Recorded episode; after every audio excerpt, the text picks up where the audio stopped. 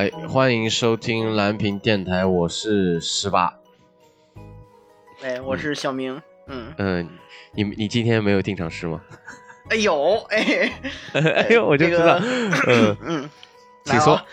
啊，趁着我的赛马娘体力回复，赶紧跑来录个节目。今天的主题是老番回顾，沉迷赛马的我没蹭上热度。索性回忆起那时的荧幕，一七年的新番没有如今这般麻木。三月的狮子即将落下帷幕，超然的博人传马上切断他老爹的后路。新老婆康纳漫展让人走不动步，宝石之国治愈紧接着他的脚步。少女周末旅行浪漫中还有点后启示录，好作品永远会被人记住，回忆不会落幕，不停下探险家的脚步，即使粉身碎骨也要拨开重重迷雾。呃，这期聊聊老番来自深渊，我是王小明。今天的我不是训练师，我是探库家。哎呀，一如既往的强，一如既往的强啊！一如既往的尴尬，哎，好。呃，没有没有没有没有，很强啊！大家你知道吗？就是一般也也有也有也有一些同学听完了你的定场诗之后，就就就把节目关掉了，就是只听你的定场诗，呃，后面的节目就不怎么听了啊。也也有也有，但是上一期我们聊的那个。呃，那个那个叫什么来着？就是就是容易容易撕的那个叫什么来着？忘了，突然给忘了。呃，一无指转生啊，对对，无指转生的时候，大家还是很很多人赞成你的，嗯，就非常强，嗯，你还是你还是比较中立直给的，但是我也切掉了你很多爆言啊，因为你你也没有听，但是我切了切了不少你的爆言啊，就是嗯。呃，所以大家听到的还是一个中立的、可爱的、美丽的，呃，王小明同学。但是其实是还是有一些很多恶臭的，呃，就是阉割版的王小明是很可爱的。就是没有被阉割的话，呢你就会看见他只是一个爆言的一个男人啊，别只只给爆言啊。那么行吧，我们这这一期的这个二次元了没啊？二次元要聊聊什么呢？聊聊这个这个来自深渊。这个来自深渊是一部这个怎么说呢？是我一开始我我我看《来自深渊》的时候是无意之中啊，就是那个时候就是一七年的时候，这部《来自深渊》是来自动画版的嘛。但是这个老番是漫画之前我是没有看过，然后后期的时候是突然它上的时候，就是本来那那个时候不是那么大热，也是一个非常呃比较一般的一个属于异世界异世界画风的一个作品。但是就是说那个时候异世界还没有那么没有那么嚣张嘛，没有没有那么多乱七八糟的这个。嗯，套路性的东西嘛。那么这部异世界异世界番呢，就是看完之后，我原本以为只是一个嗯呃好朋友啊找找啊找啊找好朋友的一个丢手绢的一个故事，然后只是只这么样一个。但到后面发现他进进了这个深渊之之后，就发现已经是一个就是极度这个世界世界观的扩张，已经让我觉得到非常的惊讶了。那么我们前。前面的这个二三十分钟，我们准备就是抛开剧情啊，就是我们就尽量不剧透的这个情况下，聊一聊这个来自深渊给我跟王小明之间有什么对这部作品一些感受吧。那首先先说说我吧，嗯，我看来自深渊的时候，第一个肯定是非常的治愈吧，就是极我说呃就是那种治愈啊，就是忧郁的郁啊，就非常极度治愈，就是他们里面的人物关系已经。原本他的人人人物设计就不是那么的比较成年化的人物设计，还是比较像绘本绘本类型的一种人物设计。然后这我一般给大家的感觉，人物绘本的设计会像儿童儿童这种儿童绘本啊、儿童儿童故事的一种走法。但是其实到后期的话，他们在人物人物的这种刻画关系之后，突然来了一个大转角，或者是说，其实是一种温吞水的情况下，突然在温吞水的这个水里面放了撒了一把毒啊！你你感觉啊，其实挺开心的时候，发现这人物的故事里面非有很多很多挖掘点。当你真正想挖掘下去的时候，这个作者就直接带你又去挖掘了，而且挖掘的这个背后的故事啊，是真的非常的。让人抑郁的，不管是这个娜娜奇的故事，还是黎明熙女儿的故事，也是非常的让人治愈。但是就是说，一开始吸引我这这这部作品的要素呢，或者就是说，真的是他的异世界的观念吧。就是那个时候一七年看的时候，这个异世界异世界观，它是属于一个嗯传统传统是感觉好像是是一种整个大的一个像像一个异世界大陆的一个感觉，但其实它是把这个大陆变成一个。变成一个垂直体嘛，然后变成一层一层一层的垂直体，然后这种一层一层的垂直体会让人觉得非常的，呃，怎么说，在观感上会非常的新鲜吧？但是就是说，但其实到最后的话，到最后的话，其实还是就是说以一层世界观的一种展开方向，让我们带下去，然后也是一种就是比较老套的一种就是大呃呃怎么说呢，就是过关斩将的一种风格吧，嗯，然后到后期的话，就是里面的那些故事的一些动物啊，就是在这里面所谓的宝藏啊，所谓的这些怪物啊，这些东西就是非常的新颖吧，在一七年的时候吧，现在我我看的时候也是觉得非常的新颖。毕竟它的设定会真的比较，呃，很游戏感，游戏感很强，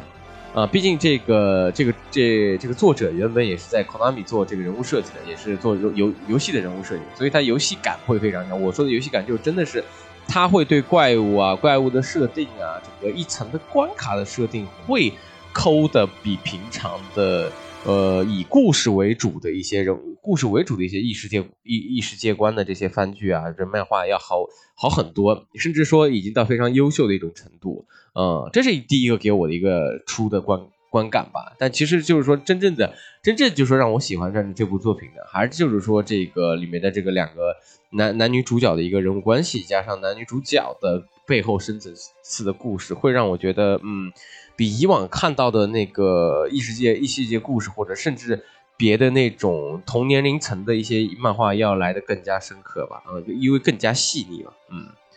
那小明你觉得呢？我看这个的时候，一开始其实那个时候一七年，它好像是在这个爱奇艺引进的。然后我看的时候，就是一开始我真的没觉得这个这个有多么特别，我就是觉得哦，这一个很相对比较平凡的小格局的这种探险故事，尤其它的画风一开始又很有怎么说呢误解像，这个小圆脸的这个少女遇上一个这个小圆脸的男生，然后两个，然后这个少女好像隐藏着一段身世，然后要下到深渊里面去找妈妈嘛，所以一开始就这样一个，而且它。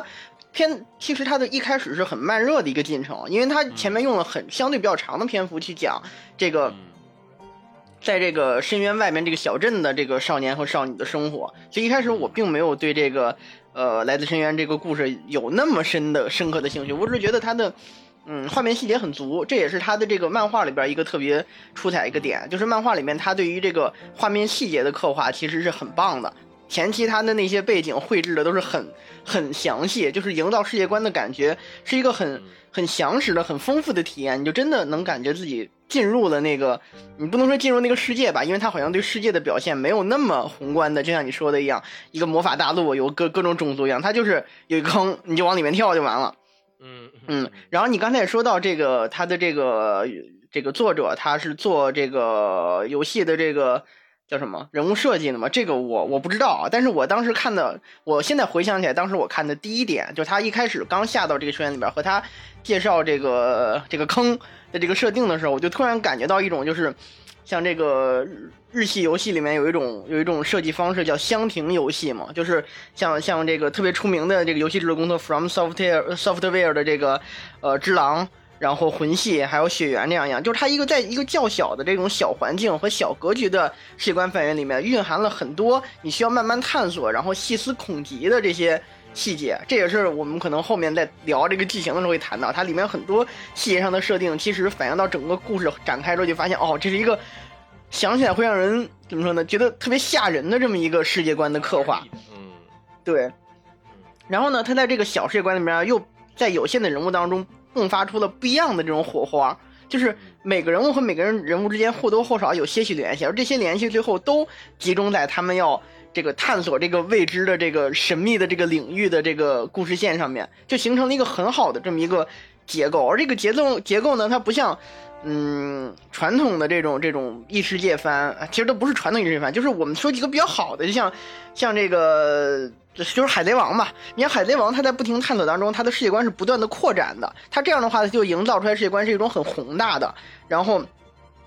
一一种怎么说，像是像是一整个星球在运动的。你你你感受到这个整个这个故事上百年来、上千年来的一脉相承，然后历史上的这些风云人物、这些船长们，还有这还有这个这个各各个王国之间，甚至几几百年、几千就是几百年前的这段这个历史文本的不断揭露带来那种惊喜感，而。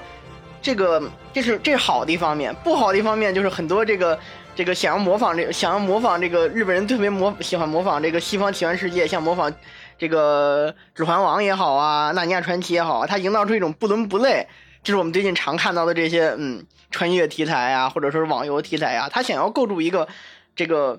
相对完美的、相对和谐，然后环环相扣世界观，但是最后发现他总是脱不开日本那个小家子气的这个这个这个 RPG 模式，就是一一两个人就能讲完的故事，非要扯到一个庞大的世界观。你乍看好像是一个很宏大的、多种族的，然后那个。这个长历史的，然后相互这个嵌套、相互这种勾连的这种故事模式，但实际上拆开了、掰开了揉碎了，仔细一看，还是那么几几个人、几个故事，是吧？你甚至换一个换一个皮，换到现实世界也能演完的故事，没有那么大的传奇感。但是，把这几个这个优点和缺点真正吸收之后，你再反看，呃，来自深渊的故事，就会发现这个故事它格局不大，然后人物也很少，然后你。从这中看透到的历史啊、文化呀和这些种种的有关这个深渊和这个这个世界的东西，这些这人文和历史的细节也不多，但是它透露出来那么一一丢丢的一个线索，或者说人物的几句话，还有他挖出来的某一个道具，还甚至说就是呃不断揭露的这个这个女孩和她见识到人的这些故事，你就能自己去想象一个宏大的世界，或者说是在这个呃。管中窥豹一样这种伟大感，这是我觉得从故事和世界观设定上，这个这个剧在几集之后让我觉得特别特别，嗯，让我眼前一亮，让我觉得可以吸收、可以学习，而且和现那那个时代也好，和现代时代也好，一些烂俗的异世界故事当中特别出彩的一点。当然，后面还有第二点，就是我们说的他故事的这些，你说治愈吧，也不一定，就是说他这种就是。用用用这种故事去刺激你的这种人类的这种本能的这种厌恶感，嗯嗯嗯，这个东西也很了不起。所以说的说到底，它真正最核心的就是让我觉得，如果让我推荐的话，两个理由，一个是他世界观的构建，一个就是他这种令人治愈的故事，只不过是使人郁闷，并不是使人开心的那种。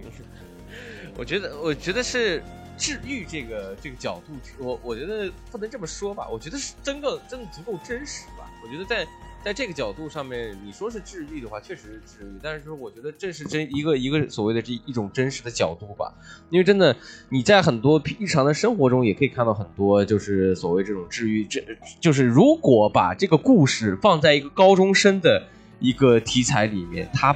它也可以成立，但它没有像像像在《来自深渊》这部作品里面来的那么加深刻。其实我觉得也是他能捕捉到这个真的。这个人物之间的关系中的所谓的所谓的冲突嘛，所谓的对立点，所谓的纠结嘛，就是还是日本人很会玩那个，我们就一直在说，日本人特别爱玩自我纠结、自我纠缠这个东西，他很喜欢搞这个，所以在在娜娜奇这个这个第一个大的事件里面，娜娜奇这个世界里面就能非常的知道作者很会去把人物两者关系中的一些所谓的羁绊感先给你描述出来。先告诉你，这个我们之间是永远的好朋友，我们之间他他就是没他不行的一种羁绊感。之后再一点一点一点给你拨开，再一点一点的把这个这这这个像洋葱一样的一点一点给你打开，让你就是逼着你流泪的一种角度。但在后面的这个黎明清女儿的这个这个这个故事也有一点相似，但是不是那么相似，但是你也会感觉到啊，就是他的手段还是就是他怎么样去烘托情。这个情绪的手段还是比较的高明，但是有点单一。但是这套就是你就很吃，也没有办法，因为你必须强迫着你去看，然后你强迫你看，你就必须强制带动你去看看这种所谓的就是两个人物之间的关系嘛。然后加上，反倒是我会觉得格力这个这个利呃利利可啊，不是格力，利可这个加上雷格。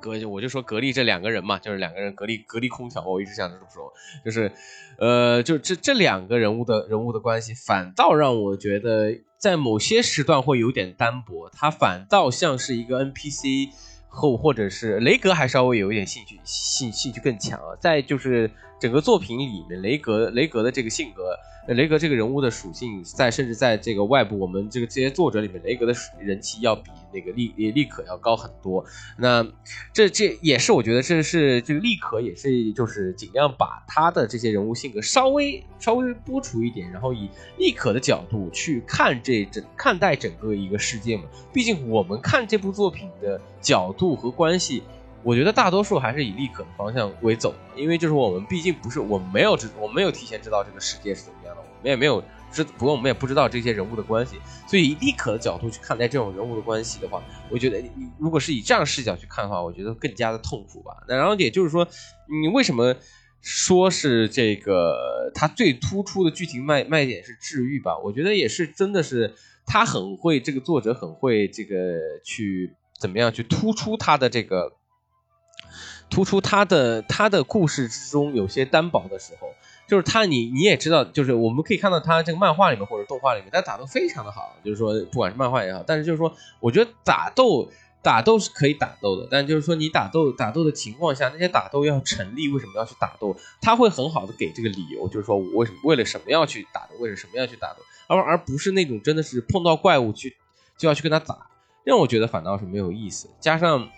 呃，加上后后面这个，就是等到有剧情的时候，我们再聊李冰清这个让人厌恶的东西，就是他很会就是树敌嘛，就是这个树敌把这个万恶之源树到他的身上，大家会有一个共同的憎恨项嘛，就一个就是就是王小明经常一直痛骂我的，就说我爱树敌这个这个状况也是同样的，就是他也是很会喜欢去树敌树树立一个邪恶邪恶的邪恶的一个大 boss。然后告诉你，他就真正的是邪恶的，然后再到后期的时候，再给你一些一点一点一点拨开这个角度什么之类的，嗯，我觉得是这样的吧，嗯。就你刚才说到第一，就就好几点嘛，我我我我完成顺序随便说，就是一开始你说他的，你提到他的打斗，我觉得他打斗是你说了无数次，你之前提到好多这个动画的时候，你都会提到你喜欢智斗，那个时候我其实一般不接你茬，因为我觉得这个智斗的表现我没觉得有很多，但是。来自深渊里面，虽然它没什么打斗，它更多的时候是冒冒险，是那种就是相当相当于是探索的那种那种那种感觉。但是它的其他几个点，就比如说它少有的几场战斗，一个是跟那个穿单兽，还有一个是跟这个黎明清的这场战斗，它它实际上它这个虽然它是把智斗和探索结合在一起，就是一开始对战双方是我不知道对面底细川丹寿有多强，我不知道他他有多强，我只感觉他我知道他杀了很多人。黎明清我知道他是一个，呃，他是一个白底，他很强，但是我不知道他的底细，所以我在和他战斗当中，我不断的摸清楚他的底牌，我知道他得有什么技能啊，我要不然要不然是他可以，呃。嗯，他可以直接剧透了吧？这逼一下也行，你到时候自己剪的时候看啊。要么他可以预知未来，要么他有无数的这种后备力量，他他他有他有很多这个这个这个分身也好。但是你用这种方式，你在不停和他战当中，你能够发现他有什么样的能力，什么样的技巧，然后在在这种和他的原他的最核心的这个兴和一个兴趣点就是探索探索和冒险。结合上他的战斗当中不断的摸清对方底牌的一种出招，这个的战斗感、战斗这种爽感，是你之前说那些智斗，我觉得嗯，像比他们更高一层的一种设计方式，就是这这是这是一种这是一种在战斗当中相互摸清底牌、带有侦查性质的战斗方式。我觉得这种打斗是很有趣的，它不是那种啊，我知道对方什么属性，我克他。而是那种我先要摸清他有什么属性，然后我再克他，就在战当中多了一层思考。然后就是你提到他的这个主视角问题，我这个跟你想法恰恰相反。我带入的其实是那个小机器人儿，那个那个他叫什么来着？叫他雷子吧？那是雷子 啊，行雷子。就，我我带入是雷子试点，因为雷子雷子的设定，他是一个失忆的。这个未知的生命体嘛，它可能是，对，它可能是机器人也好，它可能是改造人也好，它其实对这个深渊和对这个世界是相对来说是一无所知的，和我们观众进入这个游戏的呃，不是进入这个这个世界观的视点是一样，而这个利可呢，它是一个。嗯，无所不通的人，就是他知道这个深渊的一切，所以他和两个人在冒险当中，他会不停的给雷子解释啊，这个是什么东西啊，这个这个这个东西很好吃，然后这个东西有什么功效，这个遗物或者说这个挖掘出来这个东西有什么功效，在这种解释当中，我们像雷子一样开始了解这个世界，而且同时呢，我们我我们对雷子还有更深层，在这种认同认同当中，雷子他本身的身份是一个谜嘛，这其实是这个来自深渊故事中一个很重要的线索。那我们和雷子当产生了这种。共同抱有同一疑问的这种人物带入之后，我们就可以用雷子视角去思考这个世界是什么样的，为什么会这样啊？这些我到我到底是谁呢？然后这个深渊究竟是怎么形成的呢？然后无数这个伏笔是伏笔又是怎么诞生的呢？我觉得这其实是他设计中另一个很好点，就是他的选择视角是一个嗯失去记忆的人。虽然这个有点俗了啊，失去记忆这个设定，但是我们跟随这个失忆失去记忆的人探索一个异世界的时候，我们不会产生那种哦，周围的人什么都知道，就我不知道，我好像是一个傻逼啊，然后对对对对这种感觉。然后呢，这两个性格来说，雷子是一个。就就像这个前期在这个和那个那个他叫什么来着，呃，那个女主他妈的师傅那个大高个儿，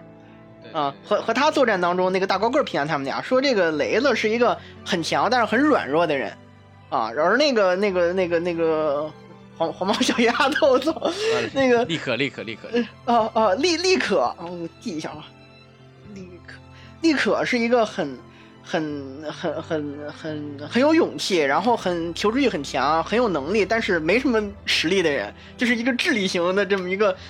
王 王语嫣式角色，就是他知道很多，但是他他不能打。然后，所以在观众探索这个以雷子的身份探探索这个这个深渊的过程当中呢，立刻就像是一部百科全书，或者说是一个百度百科，你就查这个百科，然后去发现哦，这个世界观多么的宏大，然后这些故事有多么的精彩。但是同时呢，在性格上，因为我们我们和雷子一样是很软弱，我们不知道是发生了什么，所以我们需要一个精神寄托，或者说这个雷子他需要一个能够引领他向下人，而立可他就是一个这样人，他不他不单单是一个怎么说呢，少年少女当中的这两人 CP 感很强啊，这这个就好像是他他是他的女朋友，虽然后来后来知道了这个雷雷子雷子也白学了，嗯嗯嗯，B B，嗯嗯，但立可呢？他他自己，他是一个。其实我自己在看的时候，我发现立可其实是有一点叫什么呀，丧失人性的。虽然他有是非观，他知道什么怎么样对或者不对，但他其实内心深处，他他对于这个深渊无限这个无尽的探索欲望，其实很非人性的。就是你自己想啊，这个东西这么危机四伏，动不动就要死，动不动就要死人。就是如果说你妈给给了你一个纸纸条，说我我在下边等你，就是你跳坑吧。实话实说，这个我我是不会下去的。啊，但是他你他只不过是加入了一个哦，我妈妈在下面的这个这么一个怎么说呢？情感驱动力，然后让观众知道哦，他逼下。但其实更深层驱动力是立可本身就特别想跳坑，他自己对这个东西东西充满了期待，充满了这个这这这个想要向下探索欲望，所以他能够指引着雷子和观众一起向下进去。我觉得这个人物设计。是很好的，你也许无法带入他，你也也许无法成为他，但他确实确确实实作为一个主角，是所有向下探索的原动力。嗯，嗯，这是我觉得他特别特别好的一点。嗯，那我那那我我觉得是，你你觉得从雷的那个方面看也行。我觉得，因为我我是之前那个立可是在这个就是在还没下旬之前就已经做了一些很多科普嘛所以就是我的。我我我认为说，为什么我们想去看？因为我们也是一些不负责任的观众而已嘛。就是说，我们也只是想 想去看下面是那。如果你不看的话，我就是我们也是那种好奇心，就看漫画也是那种好奇心嘛，就探索这个世界的好奇心嘛。当然，我我也不是为我证明，我觉得你你你说的这，你说从那个雷子雷子的方向走也是对的。就是一个是探索记忆嘛，一个是找妈妈嘛，这两者是是是非常。非常关键的这个所谓的原始驱动力嘛，我觉得也是对的。然后，然后我们在这个已经聊了出彩的很多地方嘛，那我们在这个不涉及这个剧透嘛，我们再聊聊它很多比较有意思的剧情设计嘛。那么就是说，其实是我认为这些剧情设计啊，因为我想赶紧快一点，就是开始聊剧情，就是说聊剧情，因为妈不剧透简直是聊。有有点太克制不住了，王小明已经按按捺不住想要聊剧情这个事情，我们赶紧速度点解释一下。我觉得他很多玩微玩微信的剧情是就是还是很游戏，游戏感很强，就真的是像你刚刚说那些智斗啊。虽然虽然你讽刺了我，像我我对我对智斗的这个判断啊，但是我觉得他的智斗确实有意思嘛，就是还是游戏感很强，就是说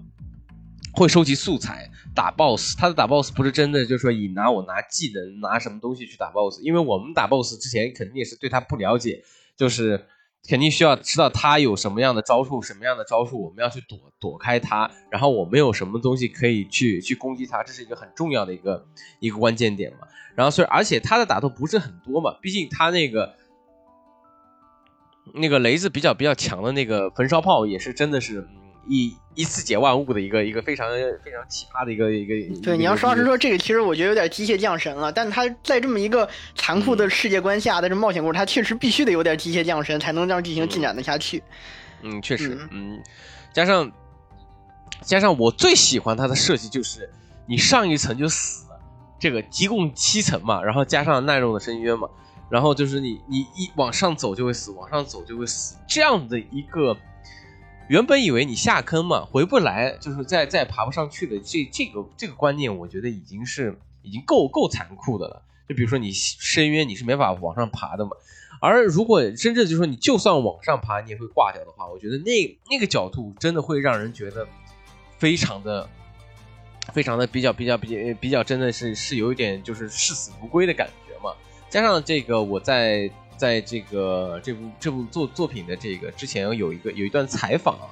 就是，呃，作者是作者是这么想的，作者是，这个实际呃作者是这么说的啊，实际上最初设定是进入时间进入深渊会会造成时间感的混乱，并没有上升负荷这种东西，但我认为困难会会具有这个危机感的冒险才更有意思。也是利用了第七层的上升负荷是必死这一设定，才能做出前所未有的这个未知世界。所以我觉得这个作者也是非常的变态啊！你能你也能感受出，你看这部漫画有很多作者的恶趣味啊。就是你如果你看漫画以后，你才能知道；就是你看动画不一定能知道它的恶趣味在哪里，但是你看动画你才知道，呃，看了漫画你才知道。加上它很多它的那些角度，真的都是非常极端的。极为的极端，极为的，就是说很多事情就是不像鬼灭，我没有提到鬼鬼灭之刃那种就顺死的一种，就是直接就是说不管你就顺死，而他的直接就是他不管顺死，他在这边死，为什么我觉得他是一种非常厉害的，就是非常真真真实的展现，他的他的死亡是真的是既给了你有理由，又给了你一个不就是。非常就是像像像像像虫虫，就是像像蝼蚁一样的一种死亡方法，我觉得很对，就是特别那花田那种死法，或者是你见到那些你这那些为为了探索而去死的那些人人物的时候，你会觉得哇，真的是，呃，没原来原来探索者探索者是这么样的一个呃可以被草菅人命的一种感觉吧，嗯，这是我觉得他比较有意思的这个。人物设人物设计吧，剧情设计我觉得还是就是说，呃，过关斩将，就是过关斩将，然后他他每个每个每个每个环节的呃那个连扣还是比较强的，然后加上他很爱用的剧情剧情方法是双线叙事嘛，还有很多双线叙事跟这个甚至到三线叙事，就很多叙事角度他会很细腻，甚至到我有有的哎呀操，算了不被不要不要不要不要被选了，就算了，当我没说，就是说。你就直接就是说，它的角度甚至可以完全可以在平常的日常漫画中，这些是不需要的，完全是呃，当然也有这个水剧情的一种感觉，但是我觉得它会很有恰如其分的去告诉你这个角，这个我需要告诉你的这个人物角色的一些内内容故事啊，背景故事，而且它背景故事的刻画不像很多漫画，就是给你一行字，告诉你他是谁谁谁，他有什么样的，而它是一种。就是在需要的时刻，一点一点给你渗漏出来的一种一一种方法。这种方法设计是非常考验这个你的剧情的掌控能力，或者是说你怎么样需要一个故事、一个情节去展现出这个人物的之间的性格或者是背景故事。那反倒我觉得这个是他这个作者拿捏的拿捏的非常非常好的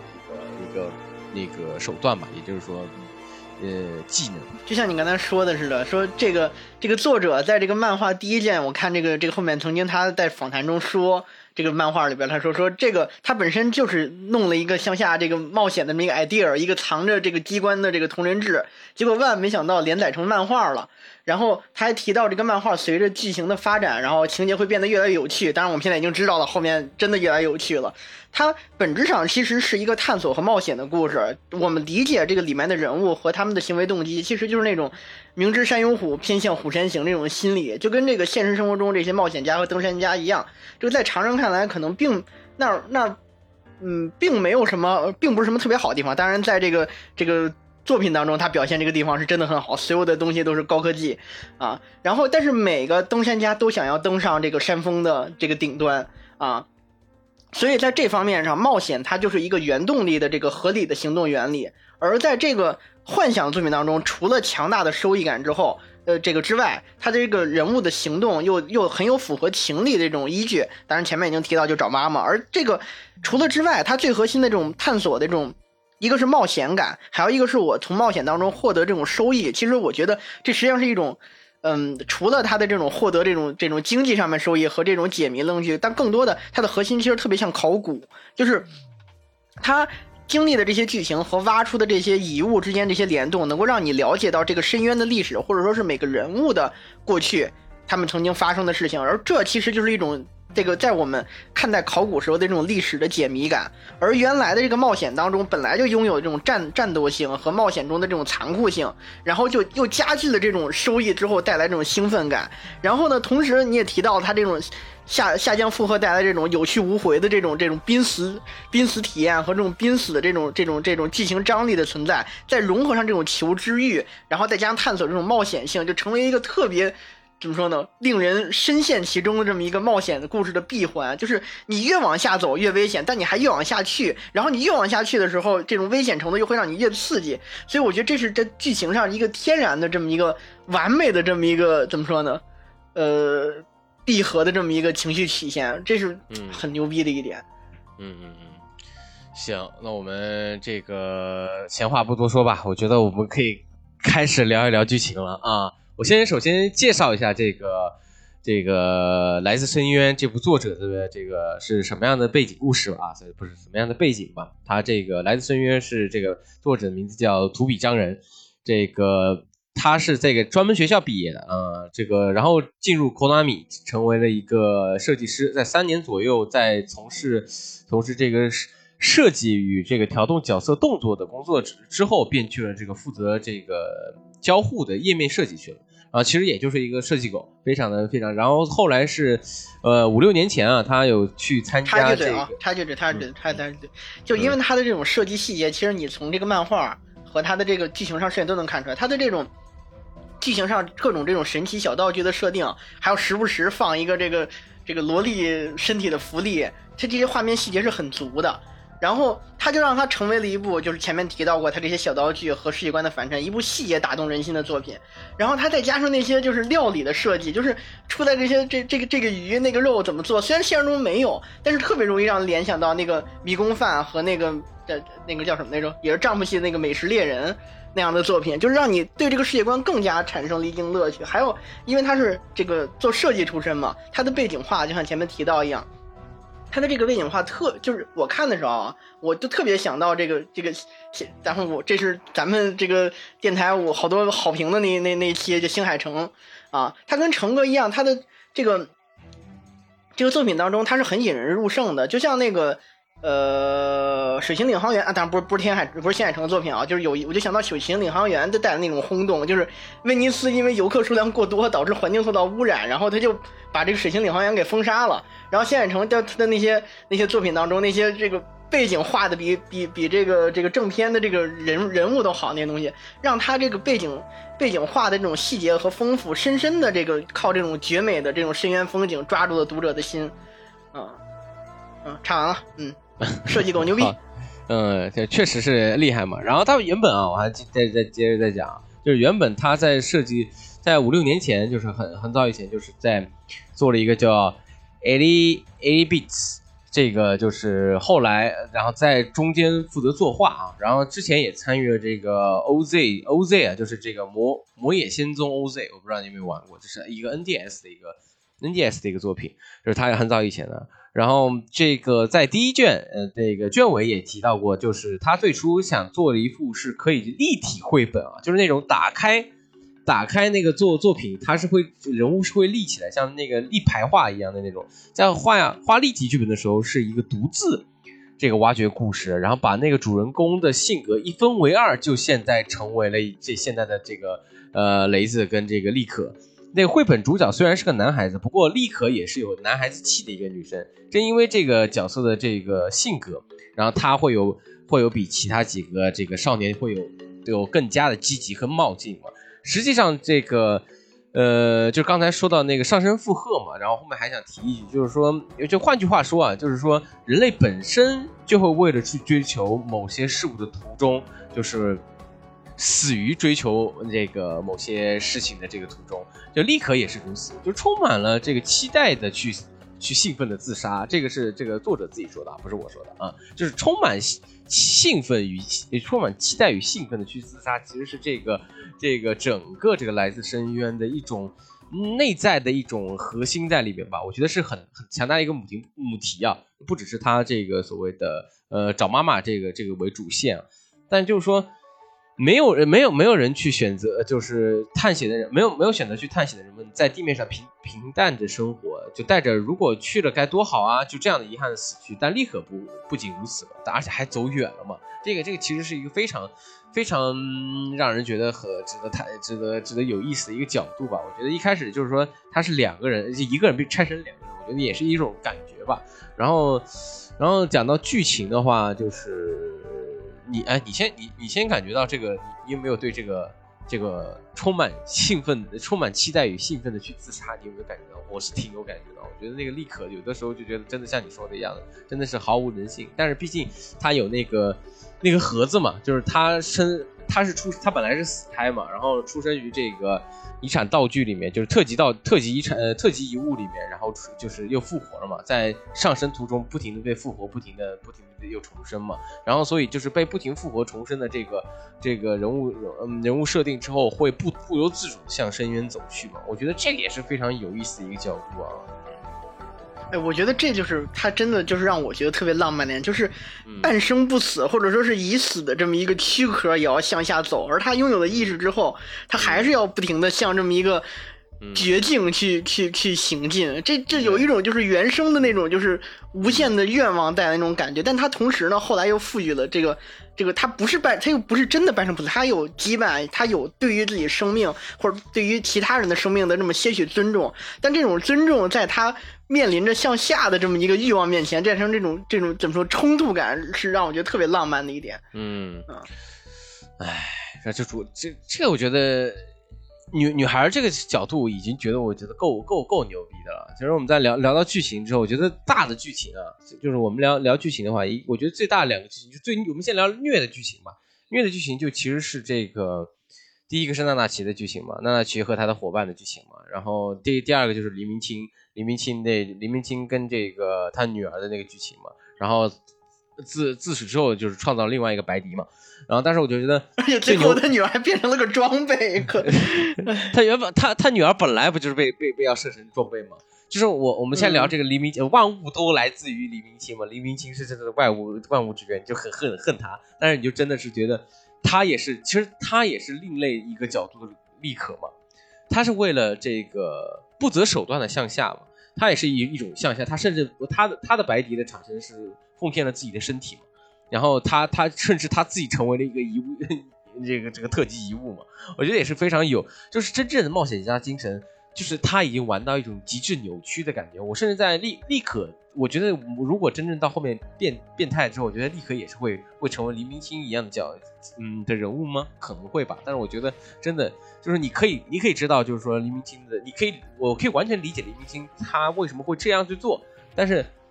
你理解，但是你不会不，你绝对不在道德上，他是完全放弃道德的这个标准就是在深渊之中没有道德嘛，这我觉得也是这个这个角度里面，这个角度写的非常好。他是他愿意，他就是做一个等价交换嘛。甚至他的女儿作为一个弹药包，可以作为一个下沉的一个条件，下沉上升的条件，也是他也也不会不动声色，也不会怎么样，也不会难过。我觉得这是非常非常让你知道，就真正的所谓的所谓的探险探险家精神的一个背面，是原来是可以这样的。真的探险家精神就是好奇心的背面，真的是可以不择手段的。哎，每次跟你聊，我都能够先把自己最后想说的提前说。就是黎明清的故事，我觉得就是看到看了看了，我看到五十七话的漫画，感受到了我对这个漫画的主题的一点理解。我觉得这个漫画的主题其实就是在讲一个美好的愿望是怎么样被扭曲的。但是所有的这个这个配角主角的故事，因为现在我们没没看到最后，我们不知道。但是所有配角故事，我觉得都有一点这种含义。最明显就黎明清，然后他自己，就先不说黎明清吧，就是整个的在这个这个这个来自轩这个故事当中，他们为了探索，而为了向下，为了满足我前面说那种刺激感和冒险带来的成就感，所以他在这个故事当中，人命是很不值钱的。然后。他无时无刻都在强调自己这个世界观中一条这个原则，就是无法为这个国家的这个探索深坑事业做出贡献的人就毫无价值。你小孩儿从小就要就就要到那么危险地方去工作，然后从这个一开始的这个这个这个孤儿院这个对待他们的这些体罚，还有体罚时候使用这些工具就能看得出来。然后这个这个这个女孩，即使她妈是一个是一个这个这个白迪探探索队队长啊，是个白迪，然后他也是一个没有价值的人命啊。他在成为探库者之前，他的命是很很很很很很怎么说呢？就是生命是是是是探窟是探窟事业的这个这个这个筹码啊。然后这个后来又出现娜娜奇，她就是长得特别可爱，一个兔子玩偶一样啊，还特别好闻，深受这孩子们喜爱。但他不是自愿变成这样，他来自于一个。这个黎明星的这个恐怖的实验，然后而这个这个这个黎明清他就是一个认他就是这个，其实我觉得他跟立可真的很像，而且他跟立可在交谈当中，其实能够感觉到他们俩其实有点惺惺相惜。任何只不过他比立立可更，其实立可还有点还有人性啊，只不过他几乎已经没有人性，就是他的一切都是为了向下探索，为了他口中那个开启下一个两千年。他其实他他的愿望是很怎么说呢？无私欲而伟大的，只有他纯粹的野心，就是我想要知道更多。这其实是很没有错，但他为了这个野心，他丧失了人性。就是刚才提到那个主角啊，被扭曲的愿望，他只是想为了自己的，可能为了他自己那个未来嘛，make make the American great again 啊，然后。他他的这个整个故事就像是这一个过山车一样，然后开开开心心的去冒险，然后看看吃点什么，然后看到某某某大小东西，然后突然就嗯。微笑着就看感到作者就开始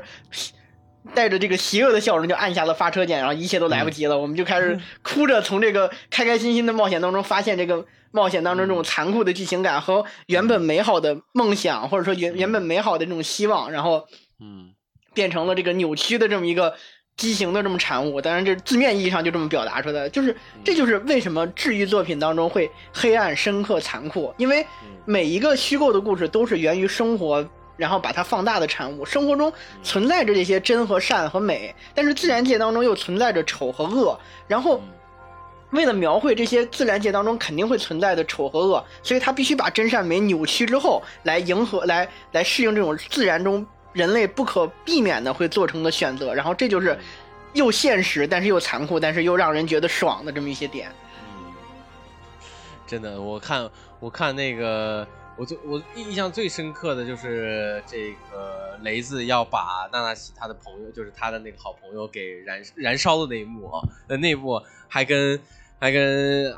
一开始还两个人在一起，就是怎么样让他去死啊，怎么样让他去去去去去这样的，我觉得真的是就是。你好像能体会到，就是我觉得他的体会，就是你能体会到一种，就是他，他对于这个，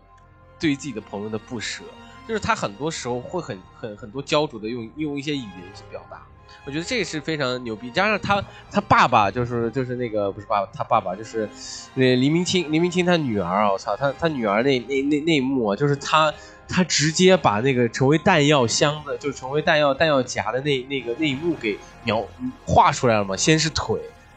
然后是手，然后是肝脏，然后里面最最有意思的一句话就是我我我我我我，它上面这么是这么说的：爸爸身上的痛苦还有感受都流进了我的身体，我的痛苦全部都转换成了爸爸的力量。这是什么？这是多么？你在你在如果你从你从他的那个女儿的角度去去讲。你好像又说得清楚，你从黎明清的角度上，你好像又说得清楚，然后最后，最后就是那个弹药夹，弹药夹流出的渗出的血，会让你觉得，哇靠，你干嘛？你干嘛要这样子去对对于我？而你自己又很想看，其实很多时候就是作者很会去勾引，就是让你去做一些用一些很煽情，我觉得那种煽情是很很带着很带着尖刀尖刀感的，就是很很很锋利的一种煽情。这种煽情是让你直接就是，嗯，就是逼着你现在你得哭，你得丧，你这个时候就是得扭，你就你就得难难过。他的很多时候会有一些刻意感，但是我觉得这些刻意感又是你想要的那些刻意感。就是你这个时候你会发现，如果他一笔带过，他变成了弹药夹，你会觉得为什么这么这么突然，他会变成弹药夹？如果他真的在描写从从他的女儿被。被剖解成为了从从腿、心脏、皮肤都剖解成了一个一个一个弹药夹之后，每当每当上升一刻的时候，每当黎明清上升下降一刻就要用掉一个弹药夹的时候，你会发现他他女儿的那种痛苦的感受，这种感受真的是哇！他玩借物喻人真的是，我觉得真的是借真的把人变成物物品这个手段真的太恐怖了。加上就是黎明，你你你说，我知道你想说了。就是最直给的这种借物喻人嘛。然后刚才说那些，我就进一步就就就怎么说呢？这就是。把那种就是你觉得本来是特别美好的愿望，就扭曲成另外一种形式去去去残酷给你看那种，就是哦，我我爱我爱爸爸，然后我就变成了爸爸的物品，然后承受着爸爸的痛苦。但是这是这还是爱吗？这已经变成了扭曲成了把你变成另外一种东西。然后还有那种就是啊，我我想要让我的朋友活下去，我想要跟我朋友一起在一起，但是我最后又不得不杀死他，然后解脱他的痛苦。然后还有那种就是就就是就是我我因为我一定要下，我一定要向下，我一。可能要下去找妈妈，或者说要探索更多，所以啊，再残酷要去。然后这些愿望扭曲之后，它不是单纯的扭曲，它是反复给你扭曲给你看。最直给的就是娜娜娜奇的那个好基友，那那那那那那那那个叫什么呀？那那个那个软泥怪弄死了两次，然后下面到深海村之后又死一次。对，而且对，还还有就是就是他这还有就更多在细节上，就一开始就是就是我刚我刚才说他是开开心心的。这个吃着火锅唱着歌，突然就就虐一下子。还有就是他虐完之后，你感觉心情已经平复之后，他还要虐你一下，就是那种就是，就一开始让我觉得特别感触点，就是他们打完穿单兽穿单兽之后，然后这个立立刻让这个雷子把他的这个胳膊扭断，然后扭完断之后，然后下面娜娜西把他救了之后，又跟雷子说说，因为。他想要还要还想下走，而手肘的作用很大，所以他让你扭的时候，没有让你从关节开始扭，是让你直接把骨头扭断。我这个时候就带来那种哦，因为向下，我要摧残自己身体的那种扭曲愿望的那种，那种带来那种震撼感就很强。还有就是杀了那个小基友之后，然后之后呢，我就觉得这就完了吧，已经很虐了。尤其他是先跟雷子说说，哎呀，还是别杀了吧，然后。然后接着又跑过去跟那跟那跟那个小基友哭诉一番之后，转身之后特别就是看似淡然的说：“那你还是动手吧。”就这这样反复虐，尤其我觉得这就已经够了，就已经很虐了。结果到后面这个立刻醒了之后又说：“哦，我当时在意识当中好像听到了有一个小姑娘跟我一样害怕，但是她最后走了，然后还还还看起来很迈着很轻松啊。尤其这还不够，还要说啊，但她的眼神是我是和我一样的，就是无限的对对这个深坑。”最最下面那种憧憬，然后这个，这个就黑身残的作品当中，已经不只只是单纯的虐，而这种世界的扭，这种扭曲的欲望带来那种冲击感，然后反复的这种带来这种叫什么呀？回光返照之类的，又和杀一个回马枪这种爆 这种。这个世界中应该存在的恶意，就是故事中存在的善，仅仅是为了体现恶的凶暴的 饵料。他写作的目的就是为了表现现实中最让人绝望的那部分。好人不一定有好报，努力未必有收获，然后突破的困境，也许面对的更大的绝望。这样的现实带来的就是，你想要突破这种现实的愿望，最后会被扭曲成你自己都无法承受这样东西。这如果这就是要表达的现实，他他得到读者的共鸣。实在是 成几何倍数的增长，而且有了充分的这个观众的阅读需求啊！他比这个刚练那个大哥哥来陪我玩儿，就是那个就已经很治愈了。而这个他对于草菅人命和扭曲扭曲人的身体和愿，已经多了又多了一层，就是他扭曲的是而而且是反复扭曲的一个相对美好的愿望。嗯，唉。真的是，哎呦，我我其实我你你说这么多，我又我又开始难受了。我操，被你说的我又哎呦我操，看看的就是你想到那一幕啊，就是那那那焚烧炮姐，哎呦那焚烧炮看到真难受啊。然后这我觉得你我们说说，就是说我印象最深刻的有些设定点，就是剧情上的。我觉得黎明金在跟那个在跟那个雷子打架的时候，他人死了之后。戴上了那个戴上了那个头盔，就是他的他的那个部部署的人物嘛，就那个人怎么怎么叫叫什么来着，我忘了。但是就是部署戴上他的头盔，他就会成为下一个黎明星嘛。哇，我觉得我操，就是你，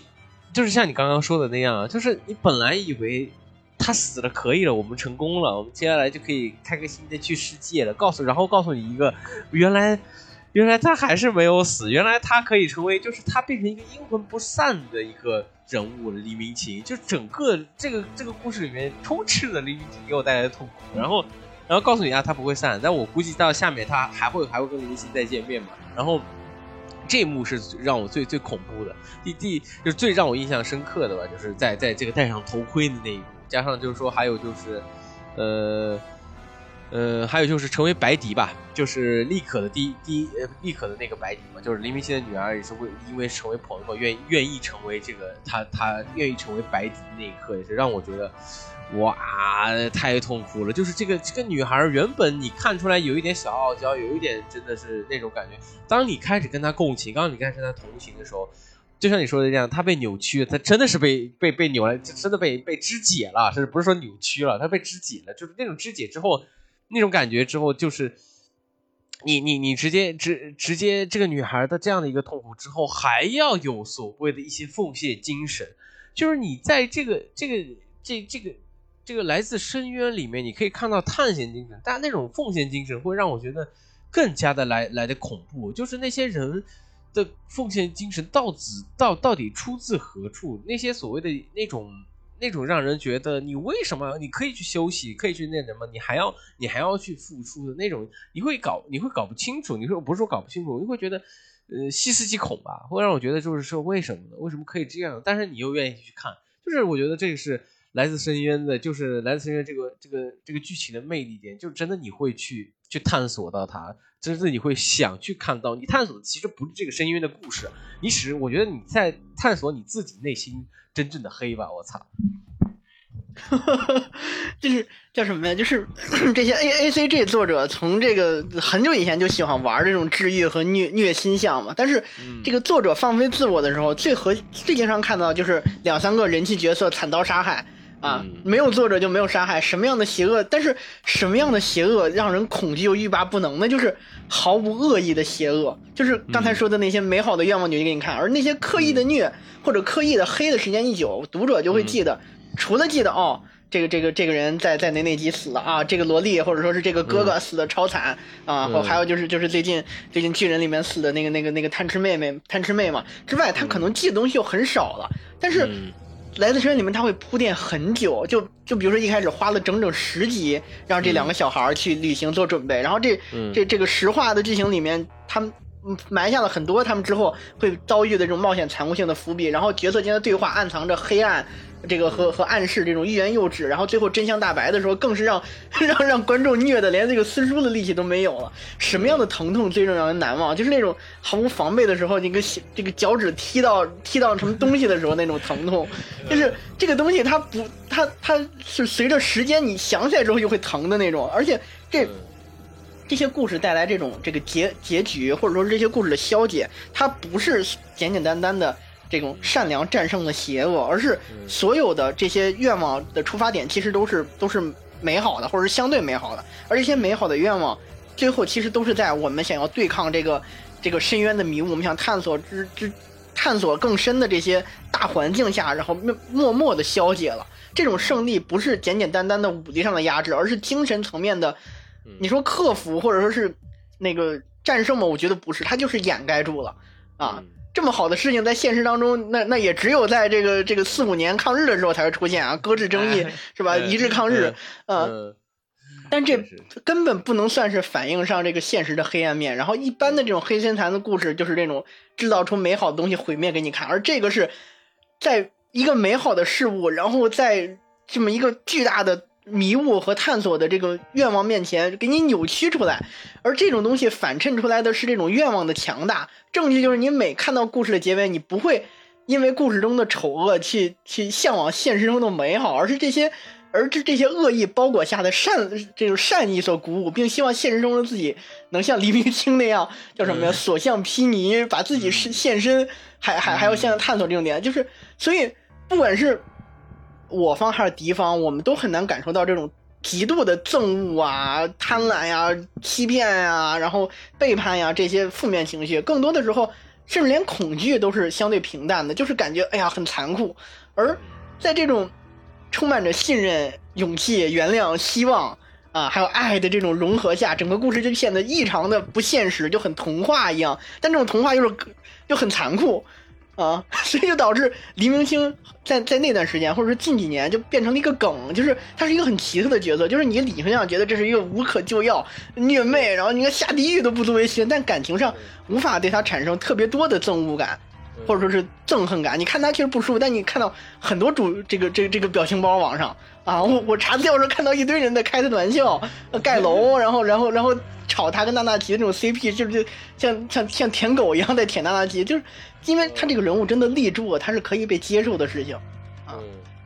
真的，他他人物设定做得好嘛？这就是也是他为什么是一开始做人物设计出身的。我觉得真的他他把人物的这个，我觉得他自己人物小传应该都能写的很很很很多很多。就我觉得，而且你嗯，而且关键是黎明清的这个角色，你又可以在真实生活中能感受得到，就是我觉得这个是比较特。就我觉得所有的人物都就是很人，就是动画，不管是动画也好，不管是怎么也好，你造追求。最终的目的就是还是要追求一点共鸣感，就是他整个所有的这些人物的角色，不管娜娜奇啊不好，你都能发现得到，但是你又不是能有那么完全共鸣，但你能发现到生活之中是有这样的人存在的，就那种存在感或者那种，也就是真的他会很好的人间观察这一点，而且就是说还还有就是你我们在提纲上面写这个选择儿童做主角是这个这个你你。我我是我觉得阿索选择儿童做主角是还是蛮好代入的，就是你有什么比较新鲜的看法吗？嗯，就是你你自己想一想啊，这个故事当中这些小孩儿，就是就怎么说呢，就感觉就像是一个叫叫什么呀，就是嗯，心怀着对这个这这这个向下的那种祈愿，就自自然而然就跳入深坑那种感觉，就让我觉得这整个世界观其实就是一个。叫什么？不太合理的世界观。嗯，你想到吗？就是就是在正常情况下，我们面对的这些这这这个怎么说呢？这个世界中的这些呃孩子也好，这些这个人物也好，他们应该是对这个东西有恐惧的。嗯，但是在在这个来自深渊这个这些里边啊，就是将将主角设定成小孩子，然后进入他们危让他们进入这个危险洞穴，然后看起来就是儿戏，就是作死。从一个正常的社会角度来说，确实这样，但是。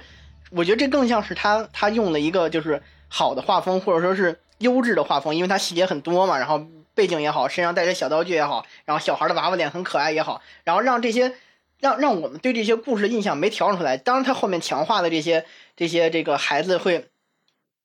会会会会会冒险残酷性这样，让他的观感导致了我们观感那种错位，但实际上他。不是这个能看出来，这个这个这个一开始上面那个小镇和下面这个这个深坑，它不是一个正常的社会。然后你虽然看到的是一群孩子，但他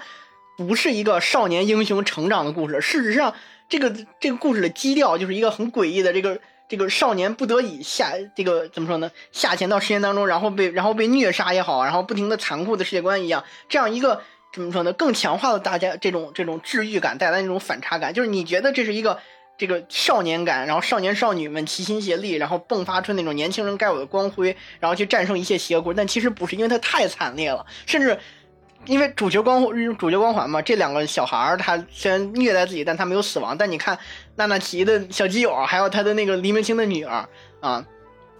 甚至你往深了想，就感觉整个的这个楼上面的小镇都不能用正常社会的角度来看待。就比如说，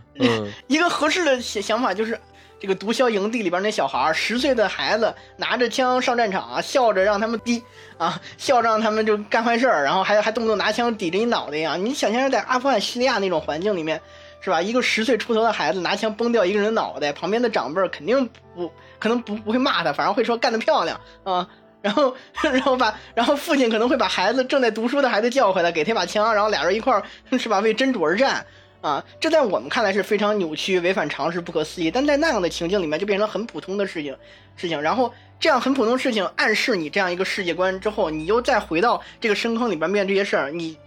消解，但同时又强化了你带来那种刺激感。然后你看那个小镇上面看起来特别平和、宁静、美丽，然后居民们也挺和谐，然后是个世外桃源那样。但是你想想那些孩子从小就开始就是就把自己叫成弹哭家、探哭家，然后去实习，在那样危险的环境里边。虽然是孤儿，但这个残酷性从一开始隐藏在这种和平小镇下面的这种表象就能看出来了，啊，所以我觉得这是他选选择选择儿童作为主角啊，是特别怎么说呢，高明一点，或者说是让人觉得，你说他细思恐极吧，或者说他黑身残吧，其实也并不那么。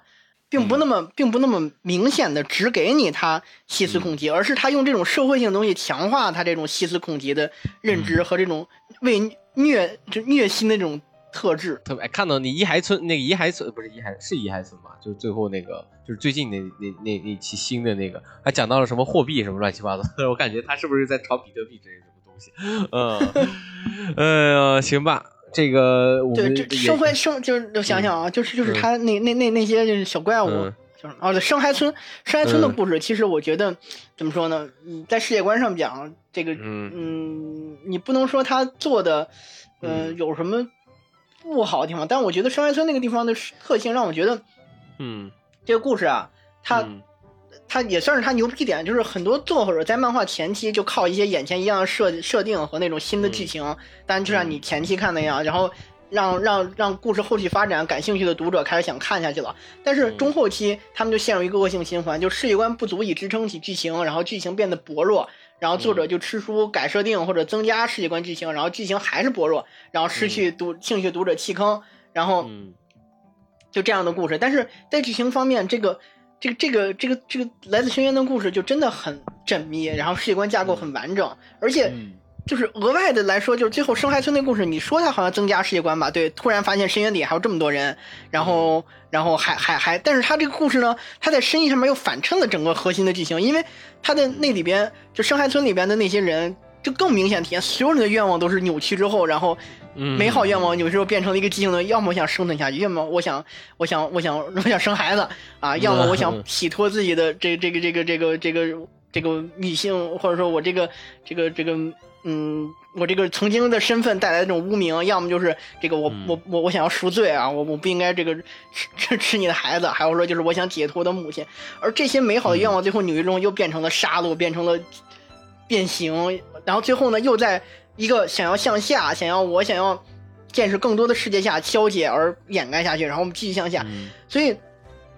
整个故事就变得让人特别期待，特别想知道接下来会怎么发展。所以嗯我我我觉得我可以相对自信的觉得这个故事很难这个崩坏，因为它的故事一脉相承的这个设定的很详实，尤其它所有东西反衬出来世界观之后，世界观要迎合它的这种嗯扭曲扭曲的愿望这种东西就很棒。嗯嗯呀呀，那么最后就是你这个瞎逼说阶段，就是从从少少少年少女闯荡异世界冒险，谈谈这个异世界冒险主题的多重结构，结束闲聊吹吹水啊，这个哎，这个闲聊啊，嗯，嗯嗯这个闲聊我随便说说吧，就是。嗯，你说怎么说？介绍的时候就说说这个嗯这个制作组啊，其实想把它弄成这种探索型，它就是叙事方式太接近纪录片了原作，就特别像是这种探索频道和动物星球的感觉啊，然后对啊？然后比起一味的去克制这些残酷内容，先想想为什么要这么描写。所以他在制作的时候啊，他的这个整个故事就就嗯把这么悲伤的故事还能写还能画的或者说是描绘的很清爽，这样做是不是在掩盖着什么？这不得而知啊。但是他总能觉得这些悲伤之中又带有希望，然后遭遇不幸之后又能有救赎，然后这些点之后呢，就让我想到这个小圆，就是哦小圆为什么说它是多层解构呢？就是嗯早期的魔法少女只有一种，就是魔法少女的友情和梦想，然后中期就开始这个这个虐魔法少女，然后最近这些虐就变成了两层，就是魔法少女是代表了希望，但魔法少女的这个这个这个获得力量也好，他的战斗中的残酷性又表现魔又把魔魔法少女的希望解构成了绝望，这就是他的真相。但小圆牛逼在于它有三层，魔法少女是希望。然后魔法少女的这个希望当中蕴含着绝望和战斗的残酷性，魔法少女的真相又是绝望，但是这种绝望当中最后又带来了希望，因为小圆最后又拯救了众生啊，虽然他最后也出了好多剧场版，所以嗯这就很像是这个来自深渊的这种多重结构，就是来自深渊是未知，这个深渊是代表着未知的冒险和期待，然后呢，深渊中又有无数的祝福和这个祝福带来的诅咒，然后这是可能现在着重表现，但这种诅咒消解之后，这种祝福又代表他们被扭曲的愿望之后进行的想要向下这种这更深层次的展望，所以我觉得嗯。作者的这个有没有深度，这个这个作品会不会有深度呢？或者说是作者设定的结局，现在可能怎么说呢？我们判断不出来，但我们可以感觉到这个故事绝对的结局不是他体验完诅咒之旅找到妈妈就就就 OK 了。啊。我觉得他，我我觉得到最后应该是，呃，雷子回去找他，回去找他的女朋友，然后，然后那个立刻立立，就是女主女主自己应该就是怎么说呢？应该就是变成深海吧，我感觉是。哇，你这也太黑暗了。就是其实我们能，这嗯现在还是行囊春水啊。你这个想想在哪儿结就在哪儿结了。